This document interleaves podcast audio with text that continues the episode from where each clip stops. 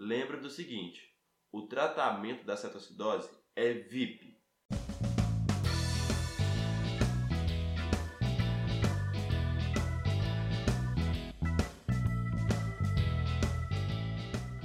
Fala galera, meu nome é João Pedro Santos. Está começando mais um Aprovado Cast, o podcast do Aprovado na Residência. Hoje iremos bater um papo sobre exatamente aquilo que você precisa saber para sua prova de residência médica.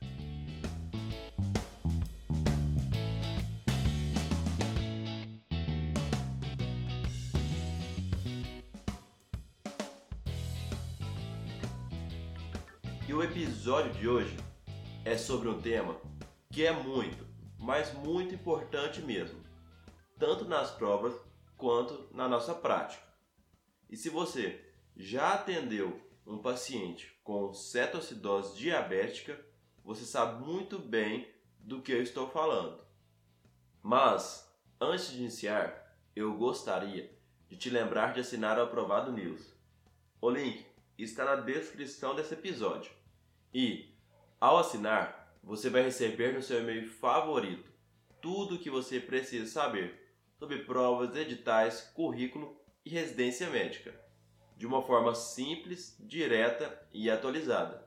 E eu gostaria de te lembrar de me seguir no Instagram, que é aprovado.na.residência, para você não perder nenhum episódio, flashcards e diversos outros assuntos sobre residência. E também me seguir aqui na plataforma que você está me ouvindo agora. E para ter acesso a mais dezenas de outros episódios como esse, assine a nossa plataforma. O link está na descrição desse episódio. E agora eu vou dividir esse episódio em quatro pontos. O primeiro é sobre a fisiopatologia. O segundo ponto, sobre o diagnóstico. O terceiro, sobre a clínica. E o quarto e último ponto, sobre o tratamento e as complicações. E para começar a falar sobre cetoacidose, inicialmente eu quero explicar como que vai funcionar esse episódio. Porque para muita gente, a cetoacidose é um bicho de sete cabeças. É algo de outro mundo. E não, não é nada disso. Porque eu vou explicar inicialmente tudo o que ocorre nessa patologia, o porquê de cada acontecimento e no final eu vou falar sobre o tratamento. Porque aqui vocês precisam saber algumas doses, alguns números. Mas calma lá, que eu vou explicar tudo direitinho. Pensa assim comigo. Quando eu falo de diabetes, o que, que você pensa na hora? De hiperglicemia, não é? De um aumento de glicose no sangue, correto? Mas uma hiperglicemia devido a qual motivo? Devido a uma falta de insulina, que é o responsável por levar a glicose para as células. Tranquilo até agora, né? Mas se você não tiver entendido, eu vou te dar um exemplo para você não esquecer mais. Pensa assim: as reações que ocorrem no paciente, no corpo do paciente diabético, são semelhantes às reações que ocorrem no paciente que está em jejum. Como assim em jejum? É o seguinte, porque o paciente que está em jejum, ele está ávido por glicose, não é? As suas células estão querendo muita glicose, mas ele não possui. E aí, o que, que ele faz? Ele precisa de energia. Então, o corpo dele passa a recorrer por outras formas de energia, que é através do aumento do glucagon, que no final gera a quebra do glicogênio, da proteólise, que é a quebra das proteínas, e da lipólise, que é a quebra dos lipídios, consequentemente gerando energia. Até aqui, tudo bem, né? E no diabetes, o que ocorre é semelhante, porque as células daquela pessoa também estão ávidas por glicose.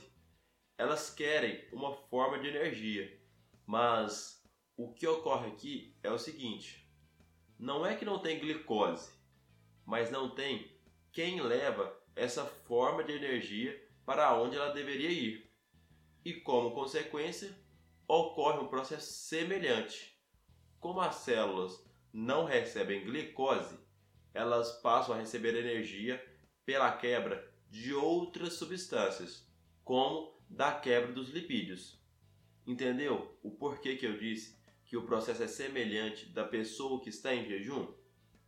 Mas acontece que na cetoacidose isso ocorre numa proporção muito maior e, como consequência, passa a gerar muita lipólise. E você se lembra quais são os produtos finais desse processo? Da quebra dos lipídios? É a formação de ácidos, de três ácidos principais. Por isso, o nome de cetoacidose, porque gera uma acidose metabólica. Entendeu agora, de forma geral, a fisiopatologia dessa doença? Sim, né? Porque agora eu vou te explicar as causas principais, o diagnóstico, a clínica e o tratamento e suas complicações. Começando pelas principais causas, que é algo muito importante, que são as infecções. E isso acontece porque quando o paciente apresenta algum processo infeccioso, ocorre um aumento de alguns hormônios, como cortisol, hormônio do crescimento, catecolaminas, que são hormônios contra-insulínicos. Isso dificulta a ação da insulina, que leva também ao aumento do glucagon e a lipólise. Por causa disso, chegou um paciente para você com cetoacidose. Você tem que lembrar de investigar um quadro infeccioso. Pode ser uma pneumonia, uma infecção do trato urinário e qualquer outro. Outra causa é a má aderência ao tratamento da diabetes, principalmente a diabetes do tipo 1. Então, aquele paciente que não adere ao tratamento, não adere à dieta e nem nada, possui um risco maior de desenvolver. Já outra causa que também é relacionada à diabetes é quando aquele paciente abre a doença com um quadro de cetoacidose diabética. Nesse caso, ele nem sabia que ele era diabético, nem imaginava e começa a passar mal, como a dor abdominal, vômitos e etc. E vai descobrir é um quadro de cetoacidose diabética. E como que você vai descobrir que se trata dessa doença? Como que você faz o diagnóstico? Então, ela é definida pela tríade, que é glicemia maior que 250, um pH menor que 7,3 e cetonemia positiva. Ou, se não tiver como medir a cetonemia, uma cetonúria fortemente positiva também nos indica que se trata de um quadro de cetoacidose. E como que esse paciente vai se apresentar? Qual a sua clínica? Eu já até comecei a falar antes que o paciente vai apresentar um quadro de dor abdominal, náuseas e vômitos devido ao aumento de prostaglandinas. E como ele está em uma acidose metabólica, ele vai tentar compensar hiperventilando, gerando a famosa respiração de Kussmaul ou Kussmaul. E pode ser que ele apresente um foco infeccioso e, como consequência, um aumento também dos leucócitos. E agora, para o que você estiver fazendo e preste atenção aqui, que essa é a parte principal desse episódio, tanto para a sua prova quanto para a sua prática. E é sério, cai muito, muito mesmo sobre o tratamento. E para você já lembrar sempre o que precisamos utilizar, lembra do seguinte: o tratamento da cetoacidose é VIP. VIP por quê? Que o V é de volume, o I de insulina e o P de potássio. Mas espere que eu vou explicar como usamos cada um. Inicialmente, sobre a hidratação. Esse é o ponto fundamental, porque muitos pacientes vão chegar desidratados para você. Então, já na primeira hora, você pode entrar com 1 a 1,5 litro de solução de NaCl a 0,9% para correr em uma hora. E depois você vai continuar com a hidratação. Mas antes, você vai avaliar o valor de sódio que esse paciente apresenta. Se estiver abaixo de 135, você continua com a solução de NaCl a 0,9%. Já se tiver com sódio normal ou acima do valor desejado, você irá hidratar esse paciente com uma solução salina também, mas aqui é a 0,49%.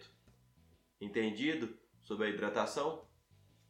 Depois, você vai avaliar o potássio desse paciente. E preste atenção nesse ponto, que é muito importante.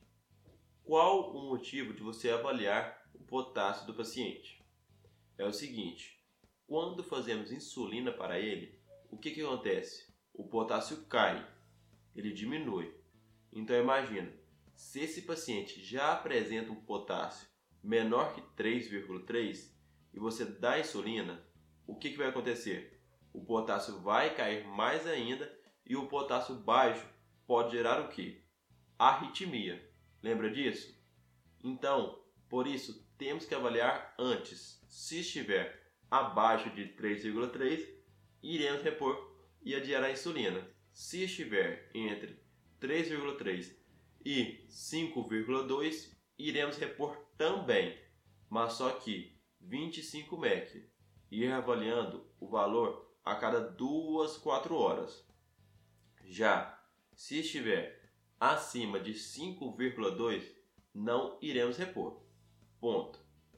E aí, depois que avaliarmos os níveis de potássio, iremos decidir se vamos ou não entrar com insulina.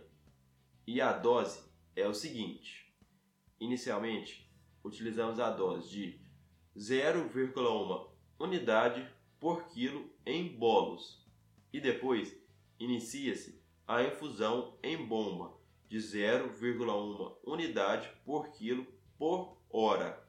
E aí vamos ir avaliando a glicemia do paciente, que deve reduzir de 50 a 75 miligramas por decilitro por hora. Se reduzir menos de 50, podemos dobrar a infusão. Se mais de 70 por hora, iremos dividir a dosagem da infusão pela metade. E quando o valor da glicemia chegar na faixa de 250 a 300, iniciamos uma solução glicosada a 5%. Entendido?